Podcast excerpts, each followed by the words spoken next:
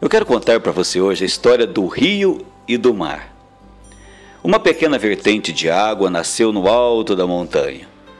Descia pela encosta e aos poucos aumentava de volume. Abria passagem entre pedras e árvores.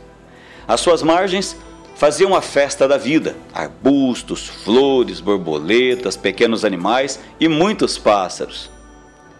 De vez em quando, uma pequena queda depois um remanso maior.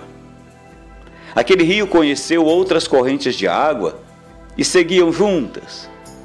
Suas águas semeavam progresso e felicidade.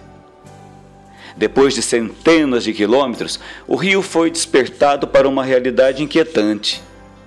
O caminho seguia em direção ao mar.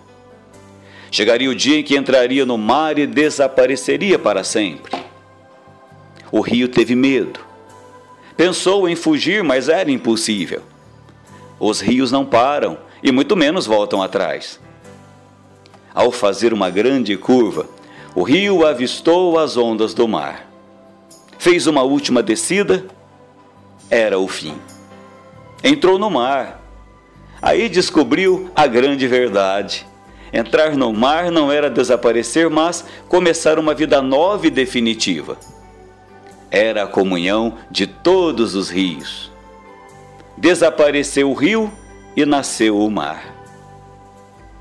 Irmão e irmã, a nossa vida é semelhante ao rio. Nascemos, crescemos e por fim morremos. Ou melhor, nascemos novamente. Agora mergulhados no mar do amor de Deus.